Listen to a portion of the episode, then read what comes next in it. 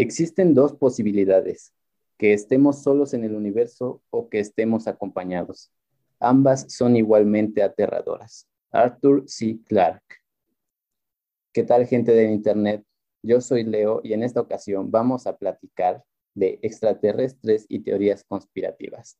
Y yo tengo que decirles que yo sí quiero creer. Díganme amigos, ¿ustedes creen que existen los extraterrestres? Toño. Hola amigos, soy Toño, nuevamente aquí saludándoles. Y ay, si existen extraterrestres, hay vida en otros planetas, es un tema que, puede causar un poco de miedo, pero eh, pensaré que sí existe vida en otro planeta. Ok, Mitch. Hola, soy Michelle, como ya tal vez lo sepan. Y pues yo sí creo que hay, porque si nosotros existimos, ¿qué nos hace creer que somos los únicos? Sería muy egoísta pensarlo, en mi opinión. Jamás he visto a uno de cerca, a un extraterrestre, pero pues imagínense, ¿qué tal que ahí sale una historia de amor? Es una gran opinión y una idea muy extraña, pero igual de sé, Lo siento, se me ocurrió en este segundo. No te preocupes. Oscar. Que si existe fuera vida de este planeta, sí, definitivamente. Si es más avanzada que nosotros o que si sabemos algo de ellos exactamente, mm, no pero cuando los conozcamos nos vamos a llevar una gran sorpresa. Ese es un buen punto. Bueno amigos, para el día de hoy vamos a hablar de varias cosas sobre extraterrestres y vamos a empezar hablando de nuestros propios avistamientos y los videos que más nos han gustado de este tema que sabemos que existen en Internet, porque seguramente existen más videos de los que nos imaginamos. En mi caso, comenzaré a contarles que yo personalmente he visto muchísimos ovnis a lo largo de mi vida. Son tantos que puedo diferenciar a simple vista entre un globo meteorológico, un ovni y un satélite que está pasando por la órbita de la Tierra. O sea, prácticamente los he visto desde que soy niño y tal vez el avistamiento más increíble que haya presenciado fue en una ocasión en la escuela primaria durante los honores a la bandera que de repente muchos niños empezaron a gritar, a señalar hacia el cielo, y cuando todos los demás volteamos, en el cielo había una flotilla de ovnis. Una de las maestras que estaba en ese entonces comenzó a grabarlo. Muchos niños estaban temblando del miedo y del pánico y pensaban que el mundo se iba a acabar porque nunca habían creído llegar a ver algo así en sus vidas. ¿Ustedes tienen algún avistamiento así, amigos? Oscar. Sí, así es. Y de hecho también tiene que ver con las flotillas de ovnis. Fue por ahí del 2007, estaba afuera de la casa de mis primos y de pronto uno de ellos dice así como, hey, miren. Y comenzamos a ver en el cielo, a lo lejos, primero eran casi invisibles, eran muy difíciles de ver, pero ya de pronto como que se fueron haciendo más de color blanco, o sea, hacían más contraste con el cielo azul y ahí es cuando los empezamos a notar y era impresionante, era una cantidad enorme de esferas flotando ahí. ¿Qué eran? Hasta el día de hoy no sabría decirlo. He visto muchas hipótesis de que quizás eran globos, que por X o Y los soltaron, pero era una cantidad masiva de esferas. Fue impresionante. Sí, como que siempre hay alguien que dice, son globos, pero no pueden ser globos por la forma en la que están ordenados, por cómo se mueven, ¿no? Exacto, exacto. Sí, realmente no, no parecía como que se fueran dispersando. Es más, pareciera ni siquiera como si estuvieran alejando, es como si se hubieran quedado estáticos y estuvieran, sí, moviéndose entre ellos. Es, es, es lo impresionante de llegar a ver una flotilla. Toño, ¿tú has llegado a ver un avistamiento así? Antes, eh, cuando dicen flotilla, ¿se refieren a que ven más de tres? O aquí hay una más grande y otras son más chicas, las luces aparentes o las formas geométricas que ven? Depende de la situación, porque por lo que sé, hay de dos tipos. Algunas flotillas en donde sí se llega a percibir una nave nodriza, que a veces no es más grande, pero sí como que de ahí parten todas las demás, y otras en las que sí son todas parecidas. Cuando tienes un avistamiento así como el que ustedes han tenido, como que se siente un poco más el, el saber que sí existe algo que está arriba de nosotros, ¿no? Pero en mi caso no he tenido así tanto como ustedes, pero en alguna ocasión en la noche, creo fue cerca de, la playa, una eh, veía hacia las estrellas y se veía el cielo estrellado, pero de repente vi una luz más grande que las estrellas, pero bastante grande.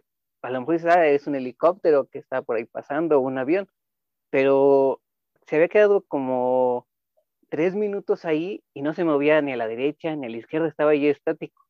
Entonces yo como que volteaba para otro lado, regresaba a la mesa y ahí seguía, ahí seguía. De repente como que vi que se empezó a hacer un poco como más grande y dije, no, eso como que ya no, no, no es una estrella, pero tampoco es un helicóptero porque no puede quedarse tanto tiempo estático de esa forma. Pero quién sabe cómo fue que vi hacia abajo, hacia, hacia, hacia, el, hacia el mar, hacia el, volví a subir y ya no vi esa luz. Creo eso es como que el avistamiento más cercano que he tenido. Es un buen avistamiento. ¿Qué tal tú, Mitch? ¿Tú has tenido algún avistamiento de ovnis? Ay, pues mira, la verdad es que estoy segura que no he tenido yo uno así personalmente como ustedes, pero sí he visto en internet eso de que se aparecen como flotillas de naves en, en el cielo, lo cual es algo muy inusual, ¿no? Digo, no creo que ni siquiera, por lo menos aquí donde vivimos, eh, los militares hagan ese tipo de cosas, ¿no? Entonces sí resulta extraño. Además, los videos que he visto en internet no son de México. Entonces, como que eso reafirma para mí que sean reales. Pero nunca he visto uno. Alguna vez alguien me contó que alguna vez estaba en la calle caminando, creo, y vio como tres puntos en el cielo, pero es que no sé ni siquiera cómo describirlo porque no me acuerdo bien, de hecho. Pero algo así. Algo así de que eran tres puntos en el cielo que como que aparecía y desaparecía. ¿Me entienden? Sí, sí, sí, sí, como de hecho yo también he llegado a ver ovnis así que de repente están y de repente ya no. Ajá, ajá, algo así. Como si parpadearan o algo así. Lo cual tampoco es tan usual en estrellas y menos durante la luz del día. Pero como que es muy característico eso de que sean de tres, ¿no? siempre hay tres esferitas o tres figuras que están juntas, pero de repente como que una se aleja y se vuelve a acercar y se encuentra con otra y como si se estrellaran, pero nunca este, pasa otra cosa. Ah, o que tienen movimientos raros, ¿no? Como, no sé, los aviones aquí de los humanos tienen un movimiento más recto. Sí, exacto. No tan como... Coordinados, ¿no? Ajá. Inteligentes, dirían algunos. No como en cuanto a coordinados, sino que se mueven como si estuvieran arriba, abajo, arriba, abajo. O así como, ¿ubican cómo se mueven las abejas? Sí, que tienen un movimiento mucho más controlado y libre que el que podría tener un vehículo humano, ¿no? Ajá, ajá, exacto. Sí, de hecho es como de una de las características que más los representa, porque pues cuando has visto un helicóptero de repente ir en todos los ejes que existen? O un avión detenerse en seco en el cielo. Sí, exacto. Ahorita es algo como que muy improbable. Ahorita que decía Mitch de que hay muchos videos, recuerdo que era por lo de la pandemia, mucha gente estuvo eh, en sus casas y se presumía que había muchos avistamientos. De hecho, me acuerdo uno que allá en España empezaron a ver así esferitas que iban surcando el cielo les iban viendo cómo iban subiendo, iban subiendo, y decían que esos dos eran ovnis. Y después salieron a decir que no, que eran este, eh, de estos nuevos satélites que quiere poner eh, Elon Musk de X-Space para dar internet a todo el mundo gratis. Dijeron, no, es que esas bolitas no son algo este, desconocido, son satélites que estamos aventando. Pero la gente de primer impacto, de primera vista, dijo, mira, son unas naves espaciales. Sí, y es que, pues cuando no estás acostumbrado a verlos, es difícil saber qué es, ¿no? Porque si descartas de inmediato que sea un avión, un helicóptero o cualquier otro vehículo cercano a la Tierra, pero no sabes si es algo más que los humanos puedan hacer. Sí, no distingues y como es de noche, lo que ves ahí en la oscuridad total, pues puede ser cualquier cosa para tus ojos. Sí, y es de sí o sí es impactante para todos. Pero ¿saben qué? A mí los videos de internet, a pesar de que les digo, yo sí creo en que hay extraterrestres y que seguramente muchos de esos videos que suben son reales, como que sí sean naves espaciales, pero hay algo en esos videos, siempre son de mala calidad y es como, mm, no podría saber si es cierto. Además, voy a sonar muy boomer, pero hay tanta tecnología ahora que es, yo pienso, sencillo editar algo y, hacerlo pasar como real, ¿no? Como decimos hace un momento, ya hay características para nosotros acerca de lo que, de cuál sería y cuál no sería una nave extraterrestre. Y no sería tampoco complicado para algunas personas crear videos falsos en Internet. Sí, cualquier cosa puede ser manipulable hoy en día. Sí, de hecho sí, pero quién sabe. Hay algo en esos videos grabados con una cámara de piedras que a mí personalmente me generan cierta satisfacción, porque pues como dices, es bien fácil poner sobre un video cualquier cosa, pero es evidente que está ahí puesto en edición. O sea, siento que la gente que hace videos editados a fuerzas los hace tan mal que es evidente cuándo sí es y cuándo no es un video de ovnis verídico. He visto varios que ponen que son cerca de los volcanes. ¿Qué será esto? ¿Por la energía que, tiene el volcán? Quién sabe, pero sí, también he llegado a ver de esos videos. Por cierto, hablando de los videos, ¿ustedes tienen algún video favorito de avistamientos ovni, Oscar? Mm, es difícil decir que tengo un video favorito porque no he encontrado ese video que diga es absolutamente verdadero. Pero sin embargo, de entre los videos que recuerdo voy a tratar uno que es un caso nacional. Sería el caso Sedena, que fue en el 2004. Y bueno, fue la tercera ocasión en que la Fuerza Aérea reconocía públicamente haber sostenido un encuentro con objetos voladores no identificados. No quiero presumir, pero incluso tengo un póster de esas escenas de los objetos voladores no identificados. No, no lo tengo a propósito, pero bueno, lo leí en una revista de Jaime Maussan y aquí apareció. Tan fan así soy. Es un, es un gran caso. Sí, y viene a cuenta de los videos desclasificados apenas el año pasado, igual grabados por, por, por la milicia y que pues lo soltaron y dijeron no sabemos qué son. Ah, sí, una de esas cosas que dices, ¿cómo que no saben? O sea, observan todo, ¿cómo no van a saber qué es eso? Sí, es uno de los de las ideas que tienen, de hecho establecieron una comisión que es como el análisis de fenómenos aéreos no identificados y esta sí se va a dedicar como la ufología, pero con bases más científicas. Incluso están trabajando con Europa y así. O sea, es como vamos a tomar todo esto que sabemos de los ovnis, que quizás no ha avanzado mucho en las últimas décadas, pero lo vamos a establecer y lo vamos a llevar con rigurosidad científica. Y como dijiste, eh, la tecnología ahora es tal y están, estamos siendo observados por todos lados que, bueno, pretenden utilizar esos datos para intentar averiguar qué son. Sí, es sin lugar a dudas personalmente un gran esfuerzo. Oscar, este avistamiento que hice de Serena, ¿en qué lugar de México fue? Fue en Campeche. ¿En alguna zona en específica? ¿Cerca de alguna zona arqueológica o cerca de, del mar? Mm, eso sí, esos datos no los tengo, pero bueno, incluso aquí eh, manejaban que podrían, la propia UNAM, que podrían ser fenómenos meteorológicos, o que incluso que podría haber sido una estrategia de distracción hecho por el gobierno para, para ocultar pues problemas de entonces, problemas que suenan exactamente iguales a los problemas que tenemos actualmente. Algo así como... Pero no, no, no hay una respuesta. Eso es lo que se barajeó, pero bueno, creo que no, no se sabe exactamente. También aviones espías. Pero bueno, este caso fue en el 2004, amigos. También muchas veces como que tendemos a darle una explicación de algo que sí conocemos, ¿no? Para que no se quede así como que, ah, eso es algo que es, que es extraño, sino tratarlo de aterrizar algo que sí se conoce. Es que eso es todo lo que tenemos. Digo, aplicamos la ciencia, no podemos dejar que las cosas simplemente se vayan así, por así decirlo tenemos que averiguar qué son y si representan pues un avance o una amenaza o algo nuevo que descubrir. Sí, sin lugar a dudas. ¿Tú, Mitch, tienes algún video favorito? La verdad es que no tengo video favorito, pero me gustan esos videos. Hay uno, no digo que sea mi favorito en lo absoluto, pero me gusta verlo porque son como, que serán siete naves en el cielo, no sé en dónde diablos, pero hagan de cuenta que están como formando como una V, como una V entre todos. Como si fueran patos volando. Ajá, como si fueran patos volando, pero son naves porque es de noche y se ven como estas figuras blancas en el cielo moviéndose en esa, en esa figura. En esa zona. Ajá. Sí. No sé, me gusta ver ese video. Es como de, wow, ¿cómo pueden hacer eso?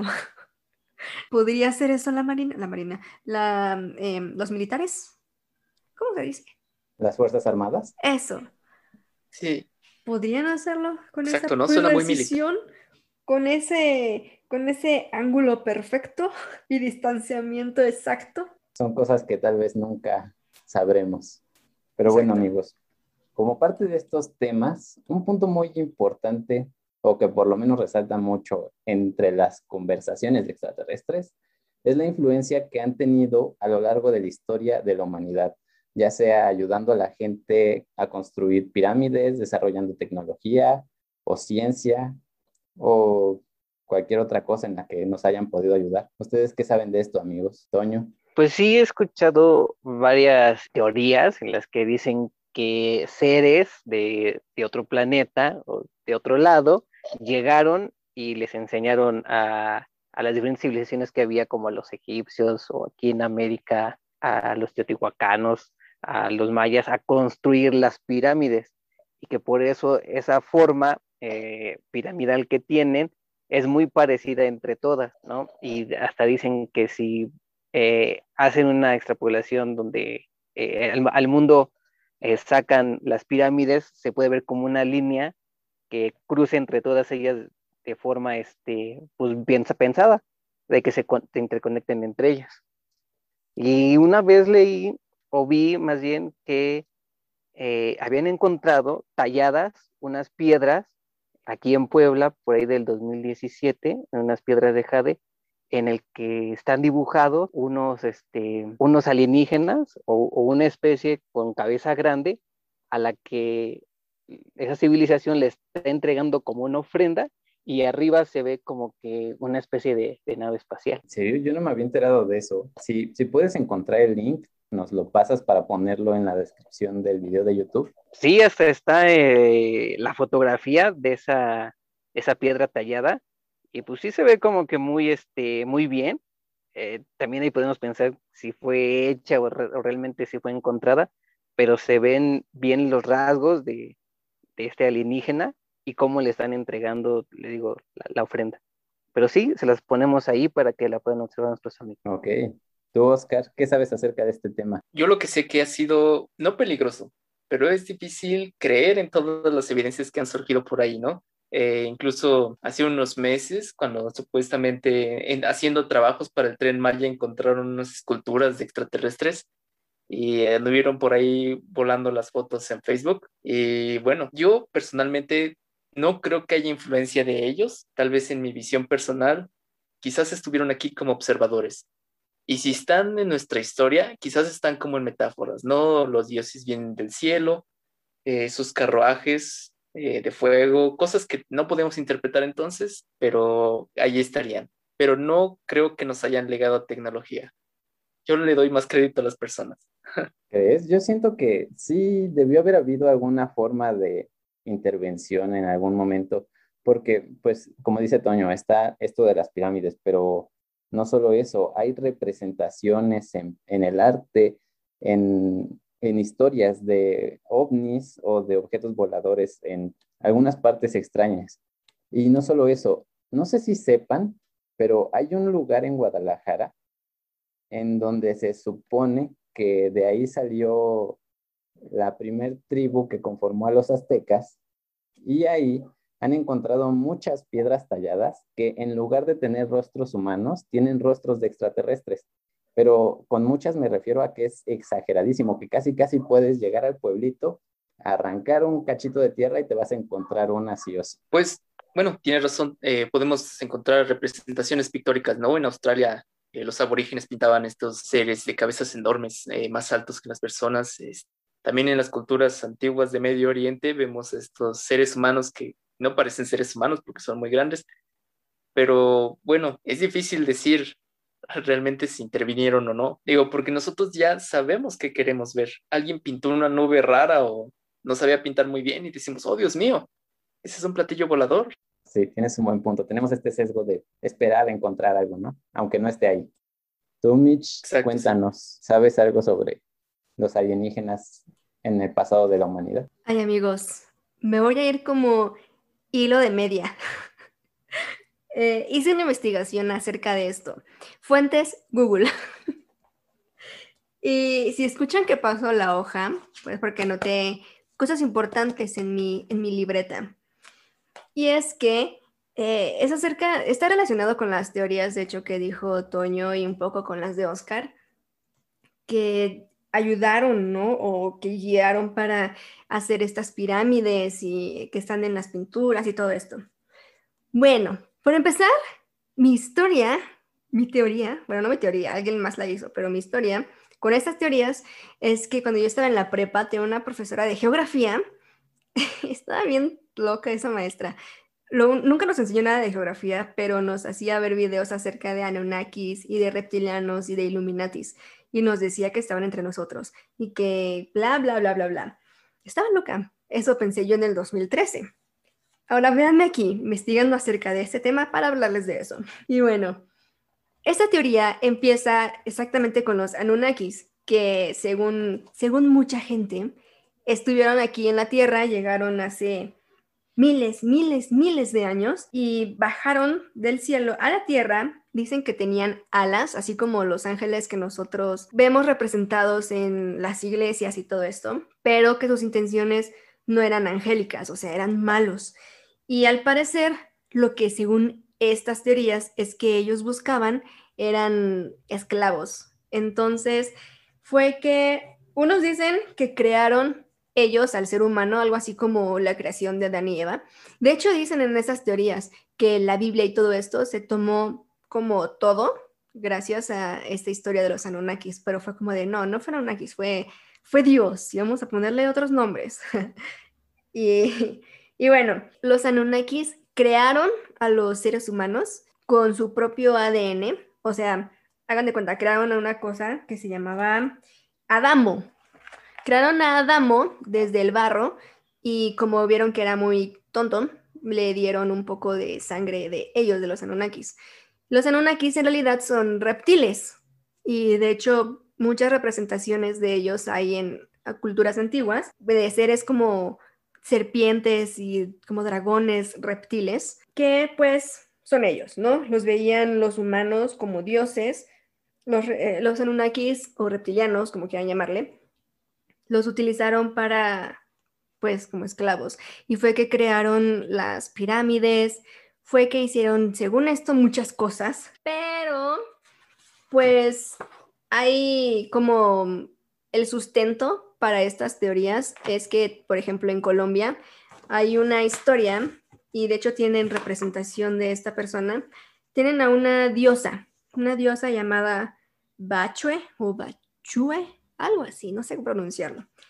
Se llama Bachue y ella dicen que surgió de una laguna y ella tuvo hijos y los hijos somos los seres humanos y que cuando ella regresa a la laguna se convierte en serpiente y entonces es como, ah, sí, las serpientes son reptiles, los reptiles son reptilianos, que son Anunnakis, todos venimos de los Anunnakis. Y entonces empiezan a decir que pues como los seres humanos en la etapa de gestación al inicio parecen como si fueran lagartos, los fetos. Y según ellos, ese es como uno de los sustentos principales para creer que sí somos como descendientes o que fuimos alterados genéticamente por los reptilianos. Y aguarden, tengo más información. Ah, pues por ejemplo, tan solo los aztecas pues tenían a Quetzalcoatl, ¿no? Que es una, le decían la serpiente emplumada. De nuevo, una serpiente, un reptil. Y también en China, ¿no? Con los dragones y todo esto. Sí, como que existe esta idea en todo, en todas las culturas de que los reptiles tenían algo que ver con nosotros, ¿no? Ya sea siendo buenos o siendo malos, pero tenían algo que ver. Exacto. Y además, estas teorías vienen como desde hace 5.000 años, porque según esto, en ese tiempo, hace 5.000 años, se escribió un libro, según esto, dictado por los reptilianos acerca de la creación de la humanidad. ¿Y dónde hemos escuchado esto? Con la Biblia, que fue dictada por Dios y que es acerca de la creación de la humanidad y todas estas cosas. Como que hay muchas coincidencias que a la vez son como que extrañas, pero a la vez tienen sentido. no sé, amigos, ¿ustedes qué dicen? Yo creo que, que puede que sí sea cierto. De hecho, me gusta mucho esta idea de que fuimos creados por otra civilización. No sé si reptiliana o no, pero no me gusta el cómo, cómo la teoría se puede convertir en otras cosas, ¿no? Porque yo también estuve investigando un poco y leí que según esto, según las teorías de la conspiración de los reptilianos, los reptilianos vienen de una, de la galaxia de, del dragón. Alfa Dragonis, ¿no? Ajá, exacto. Sí. Pero pues eso ya se me hace más como una forma de querer embonar a fuerzas las piezas de un rompecabezas, sí. más que el, el, cómo podrían sustentar realmente la teoría, pero, pero sin lugar a dudas creo que sí puede haber parte de esta injerencia, como tal vez de parte de diferentes especies de extraterrestres, ¿no? Y es que pues no sabemos cómo son, podrían incluso no ser reptiles y parecer reptiles. ¿Qué piensas tú, Oscar? Yo pienso que muchas de estas razas de, de alienígenas terminan siendo muy parecidos a nosotros, por así decirlo. Imaginemos que, pues bueno, estos seres ya dominaron los viajes este, interestelares, y sin embargo, pues todavía tienen estas debilidades humanas. Eh, y, esta condición antro, pues este, estos cuerpos humanos, por así decirlo, ¿no? Las extremidades, las piernas, que sean bípedos. Entonces, yo creo que, siento amigos, a mí me parece que es difícil pensar que los extraterrestres sean muy parecidos a nosotros. No digo que no, pero me parece que ahí hay algo y bueno, aunque tienen razón, si suponemos que nos crearon, nosotros nos parecemos a ellos y no ellos a nosotros. Sí, de hecho, es, difícil, ¿Tú qué opinas, Toño? ¿Qué te pero sí, sí nos pareceremos o realmente seremos como que ellos son la civilización que llegó al, a este mundo y de ahí ya descendemos todos los demás, ¿no? Por lo mismo que, decían de esta teoría de que muchas cosas son representativas de, los reptiles, ¿no? Los dragones, las serpientes. Eh, puede haber sido que sí hayan ellos llegado a este planeta, quizás tratando de huir del suyo, que a lo mejor se acabaron los recursos que tienen en su planeta y fueron en busca de otro y el más parecido fue el nuestro. Entonces, pues no, nosotros no somos eh, algo que ya estaba aquí, sino que somos los descendientes de ellos. No por eso también dicen que los reptilianos son los que están detrás de, del poder, que son estas celebridades o son los presidentes, hasta la misma reina Isabel II han dicho que es reptiliana. Sí, exacto. De hecho, esa teoría se llama élite reptiliana. Entonces es como dicen que esta élite que son la reina, que hasta decían que Obama, que Hillary Clinton y quién sabe quiénes tantos. Sí, todos los presidentes de Estados Unidos dicen que han sido reptilianos. Toda la política dicen que han sido o que son reptilianos, que mm, son casi casi directamente descendientes de los que llegaron aquí. Yo me acuerdo que mi profesora loca de geografía nos decía que por eso es que la corona de Inglaterra, ¿sí es Inglaterra? Reino Unido. Sí, sí, sí, Bueno, bueno, que la reina y toda su familia real y todos ellos siempre se casan entre ellos y todo esto porque son la sangre eh, reptiliana, ¿no? O sea, no pueden combinarla con los de afuera. Pensé que ibas a hablar de uno de los escudos de la familia real. ah, no. Porque creo que entre sus escudos tienen un dragón, ¿no? No sé, voy a buscar ahorita mismo. Me parece que sí. Creo que son varios animales. Lo vi en una moneda que sacaron conmemorativa hace unas semanas. Sí, posiblemente sea como algo de, un dragón. Pero también dicen que esta civilización vive o, o se reúne o se encuentra debajo de nosotros, en túneles secretos que hay. Y ahí es donde se ponen de acuerdo, ¿no? Por esto mismo de que son los presidentes, son los monarcas de los diferentes países. Eh, ahí se concentra. Entonces, si serán ellos esa primera civilización o habrá otra civilización que viva debajo de nosotros, que esté en la Tierra? ¿Quién sabe? Yo, bueno, no sé puede que también tenga que ver con la idea de estos ovnis que salen de debajo del agua, ¿no? O sea, que están como conectados con, esta forma que tienen de encontrarse debajo de la Tierra. Tal vez una serie de túneles o tal vez hasta la, teoría de la Tierra hueca. Sí, precisamente cuando hablamos de los sí, de que hay, hay muchos en los volcanes es porque dicen que se ven que están ahí, de repente como que se meten donde está la fumarola y ya no vuelven a aparecer, ¿no? Eh, en el cielo. Posiblemente es porque bajen, ¿no? Adentro del volcán y ahí es como lleguen hacia el centro de la Tierra. Sí, como si fuera una puerta de entrada, ¿no? Exacto. Y hablando de estos reptilianos que pueden vivir bajo la Tierra, ¿habían escuchado alguna vez esta teoría de que dice que dichos reptilianos quizás no vienen del espacio, sino más bien son dinosaurios que se resguardaron bajo la Tierra, evolucionaron, crearon tecnología y ahora están allí ocultos. ¿En serio? Yo nunca había escuchado eso, pero suena, suena genial. ¿Sí?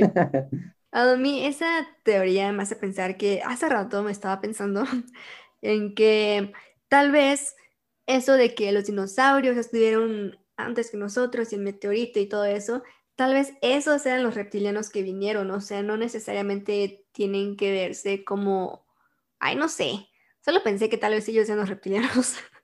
no tengo más teorías, solo eso. Está bien, Mitch, no te preocupes. Es que en esto de que llegaron, te digo, de, de otro lado, de fuera, y llegaron cuando estaban los dinosaurios, ellos como que domesticaron a los dinosaurios, por ahí también dicen. ¿Tú crees? ¿En serio? Eso tampoco la conocía, pero, pero pues quién sabe. pues es que son muchas teorías y quererle dar alguna explicación a lo, de lo que sí sabemos de ahí introducirlos, ¿no? Sí, sí, de hecho. Oigan amigos, para no desviarnos tanto del tema, hay que hablar un poquito de abducciones, de este momento en el que ellos ya cruzan la barrera del espacio personal y experimentan con nosotros. Díganme ustedes, ¿tienen alguna historia de abducciones o conocen alguna historia interesante de abducciones? Oscar. Wow, quizás la más aterradora y bueno, aquí creo que muchos la recordarán. Es probablemente una de las películas que marcaron a muchos. Eh, se llama La abducción de Travis Walton. Es probablemente eh, el caso más conocido. Unos leñadores eh, terminan su jornada de pronto ven una luz en el bosque, uno de ellos va a buscar, los otros lo siguen a lo lejos y a este que estaba más cerca de la luz lo, lo arrastra, lo arrastran con una, con una fuerza invisible. Entonces, pues ellos creyendo que esa persona, que su amigo ya estaba como, ah, como muerto porque lo habían lanzado lejos, eh, escapan y lo dejan. Y ahí ocurre una de las historias de abducción que, que dio pie a, a, muchos otros trabajos que van de lo mismo, de esta experimentación que es este, bastante, no sádica, pero que tratan a las personas como quizás nosotros tratamos a los animales. Y es una película que logró, que provoca mucho pavor la idea. Sí, sin lugar a dudas, es, es algo que nadie quiere estar consciente de que experimentó, ¿no? Mitch, ¿tú conoces alguna historia así? No, no conozco ninguna. ¿En serio? ¿Nunca, nunca, nunca has leído o escuchado acerca de una historia de abducción? Eh, no, bueno, me han contado y esa persona está aquí presente. Pero así alguien más, creo que no, eh, no recuerdo ninguna. A mí lo que más me pasa son cosas paranormales, entonces esta no es tanto mi área. Ah, está bien. Como que todos atraen ciertas cosas a uno, ¿no? A mí no me pasan tantas cosas paranormales, pero sí me han pasado muchas cosas con ovnis. Sí, así es. ¿Tú, Toño, conoces alguna historia así? No, no conozco una historia, pero quizá como en la mente colectiva lo que conocemos o lo que pensamos que es una abducción es esto de que eh, está la nave espacial y baja una luz, ¿no? Con esa fuerza que te eleva, ¿no? A una persona que está dormida o que está sola caminando de noche y de repente aparece esta luz y empieza a levitar y lo suben y arriba en la nave donde, se, donde lo ponen es como en una de estas eh, camas metálicas frías y lo tienen amarrado y ahí van a empezar a estudiarlo, quizás abrirlo. Y como decíamos en, en nuestra plática previa al programa, que decíamos, bueno, pues, si son una, unos seres más avanzados, como que por qué te abrirían, ¿no? Tendrían que tener algún otro tipo de tecnología como nada más para escanearte y poderte ver por dentro. Sí, sin lugar a duda. O sea, tener tecnología para viajar a través del espacio-tiempo debería darles la posibilidad de estudiarnos sin siquiera meternos una zona. Exacto. Por eso sería como que eh, lo que tengo, te digo, en la mente colectiva de lo que puede ser una abducción. Bueno, amigos, yo sí tengo algunas historias, no sé si sean de abducción o no, pero sin lugar a dudas son historias extrañas que me han llegado a pasar. Y les contaré una que es como la más sobresaliente entre mi repertorio. E inicia así. Alguna vez, cuando era niño, yo tenía una lámpara de colores que iluminaba el techo de mi cuarto. Yo dormía en la parte de arriba de una litera y una noche dejé prendida esa lámpara de colores y me quedé dormido. Cuando desperté en medio de la madrugada, no fue porque me anduviera del baño o tuviera hambre o hubiera tenido una pesadilla, sino porque sentí que mi cuerpo estaba cayendo, no como cuando cuando te estás quedando dormido y sientes que te caes, sino que literalmente sentí como reboté en la cama y pues eso me hizo abrir los ojos. Y en el techo en lugar de los colores de la lámpara, habían otras formas, otras luces, pero parecía que el techo emitía estas luces. En, ese instante, yo luego, luego pensé en la caricatura de Digimon porque estaba en la tele en ese entonces y por alguna extraña razón me recordó a Digimon y pensé que era como una entrada al Digimundo pero me dio miedo entrar o tocarlo o hacer cualquier otra cosa y me ganó el sueño casi de inmediato. Un paréntesis, mi hermano estaba ahí y lo desperté. Le dije, Jorge, se llama Jorge mi hermano, mira eso, ¿qué será? Y le comenté la idea de que tal vez sea la entrada al Digimundo, pero a los dos nos dio muchísimo miedo saber qué era. Y después de eso, en la mañana, yo tenía en la mano un lunar que no tenía el día anterior y que es un lunar muy peculiar porque está sobre una de mis venas y está como hecho bolita, como si tuviera dentro de mí un implante de algo. Y alguna vez me lo intentaron quitar, pero pues no se pudo. O sea, está incrustado en mí, como si me hubieran dejado un recuerdo de mi primera abducción. Oye, pero lo, más fuerte es que dices que el lunar que te puso está exactamente donde corre la vena. Sí, arriba de donde corre la vena. Eso sí, podría dar indicio de que fue una abducción. no sé si sea un indicio o no, pero pues sí es una rara coincidencia. Bueno, amigos, y hablando de las abducciones, que es como este pie que le da a la cultura popular para crear historias, para crear historias de extraterrestres, historias de abducciones, como tantas películas que hay. Me gustaría que platicáramos de cuál es su referencia favorita en la cultura popular sobre los ovnis, los extraterrestres, las abducciones y todas estas cuestiones increíbles. Oscar. Uf, pues bueno, yo, yo creo que iría, mira amigos, todo este tiempo he estado pensando en en que a veces no es tan fácil empatar a los trabajos de Lovecraft, no sé si lo conozcan, con el tema de ovnis, pero después de todo, todos estos dioses antiguos y extraños son extraterrestres. Entonces, bueno, inspirados en la mitología de Lovecraft, alguien hizo una película llamada Exterminio, que pueden encontrar en Netflix, y, es esta cosa muy interesante donde este, este único ser que se estrella en la Tierra comienza a experimentar con un área entera entonces comienza a dotar de una nueva vida a todo, a, todo lo que se encuentra a su alrededor. Entonces esa sería mi referencia, algo que va más allá de nuestra comprensión.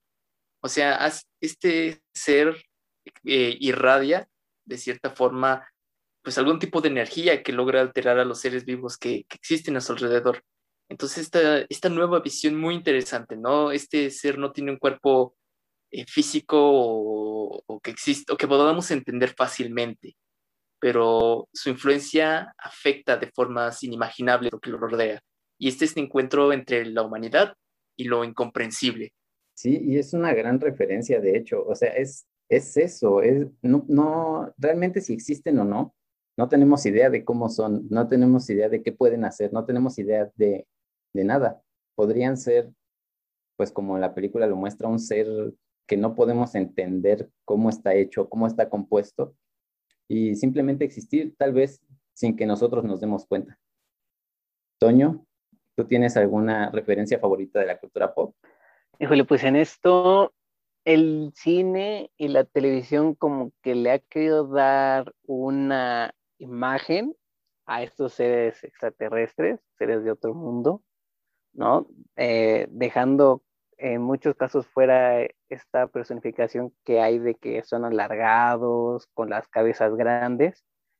Y eh, la que me recuerdo es la de E.T. el extraterrestre, ¿no? Que el personaje es así chiquito, chaparrito, sí, con la cabeza grande, pero un ser que, que nos entiende, ¿no? Que llega a tener comunicación con, con la vida humana. Y en esta película, que es cuando llegan a la Tierra en la nave, vienen, no sé, a, qué buscan exactamente o, qué es lo que querían recolectar y dejan al, al ET y se va a la familia y como los federales, la policía, el ejército llega porque han visto estos objetos no identificados a, a esa zona, pues el extraterrestre se queda ahí solo y su encuentro pues con un niño, ¿no? Porque al parecer ET también es, es un niño, es un extraterrestre menor. Y esa conexión que empiezan a tener, de que se empiezan a entender y cómo él les muestra cómo es este, sus capacidades que tiene, eh, me llama mucho la atención que a lo mejor el pensar que ellos vienen a enseñarnos algo o a compartirnos algo, es a lo mejor como deberíamos de entender eh, la vida de otro planeta. Es, también es una gran referencia y sí tienes razón, es eso, parte de lo increíble y lo inimaginable de cómo podría llegar a ser el contacto. Mitch, ¿tú tienes una, un producto de la cultura popular favorito que hable de esto? Sí, y de hecho es una que todos conocemos, Guardianes de la Galaxia. Y les voy a decir por qué. Porque, para empezar, el papá de Peter Quill es un extraterrestre que llega a la Tierra y enamora a una damisela y tienen una criatura, o sea, Peter Quill. Y después él se va, el papá. Y después, Peter Quill, muy tranquilamente, es abducido, abducido, abdu Más bien raptado, ¿no? Raptado. Bueno, es que si hablamos de abducciones, es, eh, de todas formas, es un rapto. Por aliens, pero un rapto y es raptado por Yondu y entonces abandona la Tierra. ¿Qué más queremos? Es todo lo que hablamos hace un momento. Sí, es prácticamente un resumen de lo que es esto, de este fenómeno increíble que lleva tantos años entre nosotros. Sí, o sea, está entre nosotros y quién sabe, tal vez es la persona con la que te enamoraste, como lo que decía al principio, que tal vez no estaba tan lejos de, de lo que iba a decir ahorita. Sí, de hecho, ¿y sabes qué? Este, este producto en especial de los Guardianes de la Galaxia es muy peculiar desde mi punto de vista porque nos muestra algo que tenemos tan interiorizado y naturalizado dentro de nuestra cultura que ni siquiera lo vemos así a primera instancia o a grandes rasgos como un secuestro extraterrestre. O sea, es como, oh, es una historia genial, me gustó mucho y todo, pero no pensamos que es prácticamente eso, un secuestro, un contacto, prácticamente es, es esto, es hablar de extraterrestres.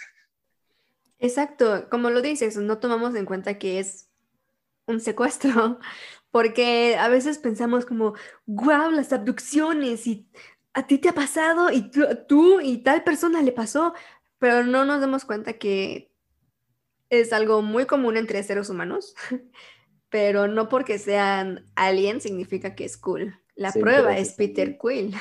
Sí, sí, sin lugar a duda. sí, esa es mi referencia. luego su papá. Estaba demente. Y luego el tipo de, extraterrestre que es su papá, ¿no? Este ser que es un planeta que, que siente, que piensa.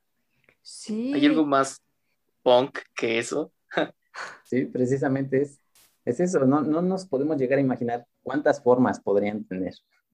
Exacto, y justo lo dijiste, cuántas formas podrían tener, porque nos imaginamos muchísimo o no sé, tenemos como muy arraigada esta idea de que los extraterrestres son verdes y son de tal forma y tienen los ojos enormes y muy negros y todo esto, pero qué tal que son como el papá de Peter Quill, que puede tomar la forma que él quiera y que es justo lo que decíamos con los reptilianos en una quiz, pueden tomar la forma que quieran y verse como nosotros, o pueden ser como Groot, solo un árbol que habla, ¿no? Bueno, medio habla o, como Gamora, o no sé.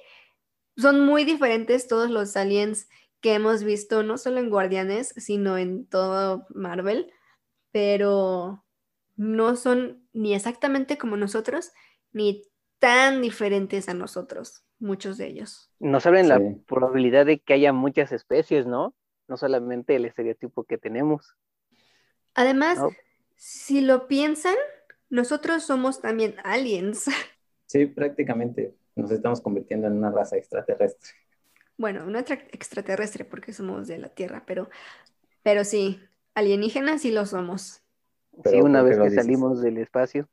Más bien de la Tierra, ¿no? Me, refiero a que, por ejemplo, para si nosotros por alguna razón llegáramos a otro planeta y hay vida, podríamos decir, ah, mira, son aliens, pero ellos también pueden ver a nosotros y decir, ah, mira, nos, son aliens. nos llegaron los aliens. Sí, de hecho, sí. Bueno, amigos, mi referencia favorita a todo esto es un capítulo de Los Simpson que seguramente ya han visto la mayoría de las personas en el mundo, no todas, obviamente, pero sí muchas, en el que hacen referencia a los expedientes secretos X. Porque en este capítulo no nada más hablan de los expedientes secretos X, hablan de, bueno, hay una referencia a Star Trek con la presencia de Leonard Nimoy, este, aparece Chewbacca al final del capítulo, es prácticamente como la referencia de la cultura pop, de entre las referencias de la cultura pop. Exacto, sí, creo que también sale Al y el robot de el día que la Tierra se detuvo, cuando tiene que hacer esta identificación del alienígena. Ah, sí, de hecho, y también el marciano de los Looney Tunes, ¿no? Marvin. Sí, también está ahí y, se sale hasta enojado porque él no es el extraterrestre y le hicieron perder su tiempo. Muy buen capítulo. No lo recuerdo tan bien fresco en mi, en mi memoria, pero sí lo volvería a ver para recordarlo. Véanlo, amigos, es un buen capítulo, es un gran capítulo de Los Simpson. O sea, la cantidad de referencias que hay hacia esta idea en ese capítulo es, es está muy padre, porque también hablan desde esta perspectiva de el hecho de que los encuentros con seres de otros planetas, pues son tonterías, pero al final terminan saliendo seres de otros planetas. Pero es e, en ese capítulo es, o ha de ser otro, a ver, tú me dirás, donde el señor Burns sale como un tipo espectro así entre blanco y verde. Ese es ese, capítulo, de hecho. Ah. Por eso mismo la referencia a los expedientes secretos, porque ellos se dedican a investigar el por qué Homero se encontró al señor Burns y si sí es o no un extraterrestre. Ah, entonces sí, sí lo tengo, lo tengo en la mente. Bueno amigos, creo que de nuestra parte va a ser todo por el día de hoy. Si quieren comenzar a despedirse amigos, Oscar. Eh, como siempre, un placer escucharlos. El tema de los ovnis siempre da para mucho. Ovnis extraterrestres, todo lo que son conspiraciones. Y pues nada, eh, muchas gracias por escucharnos. Manténganse atentos al cielo y observen todo. Cualquiera podría ser un gris con una máscara. Pueden encontrarme en TikTok como de 1RAC. Yo soy Oscar. Muchas gracias. Toño. Amigos, gracias por escucharnos. Y sí, estas teorías que existen, la vida en otros planetas, será, no será, como dice Oscar, nuestro vecino, si es quien conocemos o es un reptiliano, no lo sabremos, pero escríbanos en los comentarios si ustedes han tenido alguna experiencia, si han visto algún objeto volador no identificado cerca de ustedes y siempre miren hacia el cielo. Mitch. Amigos, esto ha sido todo por mi parte. Acuérdense que soy Michelle Vela y voy a estar más atenta al cielo cuando salga a la calle, si es que alguna vez salgo a la calle, para ver si me encuentro con alguna nave espacial. Y ustedes también, nuestra audiencia, si tienen alguna historia, ya saben, comentarios en Instagram, en YouTube, en Facebook, en donde nos encuentren, ahí díganos sus historias y si creen en esas teorías de los reptilianos. Yo, la verdad, como que sí, como que no, pero es muy confuso. A mí me encuentran en mis redes sociales, en Instagram y Twitter como It's Michelle Vela y en TikTok como Michelle Vela 705. Muchas gracias por escucharnos. Bueno, gente, también por mi parte es todo y me voy a despedir con dos frases, pero no se olviden de seguirnos en todas nuestras redes sociales. Les vamos a dejar los enlaces en los espacios en los que nos encuentren. Y a mí personalmente me pueden encontrar en Instagram como arroba jleobel y en TikTok como Leo Beltrán 1. Me voy a despedir de ustedes con una frase de Alan Moore que dice, lo más importante que he aprendido sobre la teoría de la conspiración es que los teóricos de la conspiración creen en ella porque es más reconfortante. La verdad es que el mundo es caótico.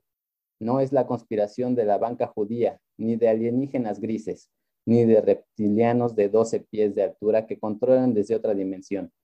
La verdad es más aterradora. Nadie tiene el control. El mundo carece de un timón.